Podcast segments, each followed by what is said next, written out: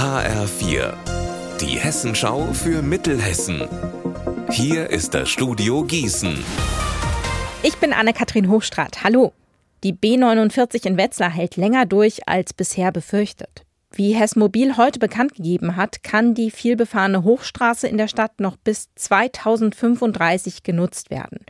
Ursprünglich hieß es, wegen der Belastung durch Lkw seien die Brücken der Bundesstraße spätestens 2027 nicht mehr verkehrssicher. Jetzt gibt es ein größeres Zeitfenster, um die geplante Ortsumgehung fertigzustellen.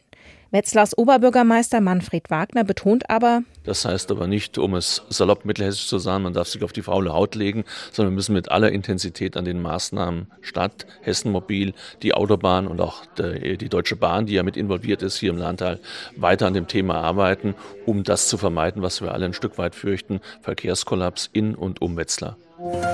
Die Folgen des Regens haben am Wochenende die Feuerwehren in der Region beschäftigt. An einigen Orten waren Straßen und Keller überflutet, unter anderem in Greifenstein, Aslar und Dietzhölztal.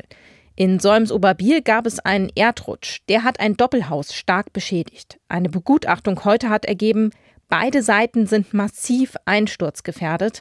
Gas und Strom mussten abgestellt werden.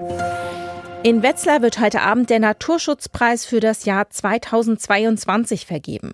An eine Gruppe von Naturschützern, die jedes Jahr die kleinen grünen Zäune für Frösche, Lurche und andere Amphibien am Rand von vielbefahrenen Straßen aufstellt. HR4-Reporter Marc Klug. Denn wenn es anfängt zu regnen und es etwas wärmer wird, dann ziehen auch die Amphibien los. Damit die auf dem Weg zum Wasser aber nicht unterm Autoreifen landen, sind Naturschützer jedes Jahr im Einsatz. Die stellen nicht nur rund um Wetzlar die Zäune auf, sie öffnen die zum Teil auch in der Nacht und zählen dabei, wie viele Tiere über die Straße ziehen wollen. Um 18 Uhr wird der Preis im Rathaus an die ehrenamtlichen Helfer übergeben, zusammen mit 900 Euro Preisgeld. Unser Wetter in Mittelhessen. Es ist und bleibt bewölkt. Dabei regnet es den ganzen Tag immer wieder. Oberhalb von 300 Metern kann auch mal Schnee dabei sein. Bei 4 Grad in Weilburg und 3 Grad in Stadt Allendorf. Auch in der Nacht gibt es Regen und Schneeregen mit teils kräftigen Böen. Es kann stellenweise glatt werden.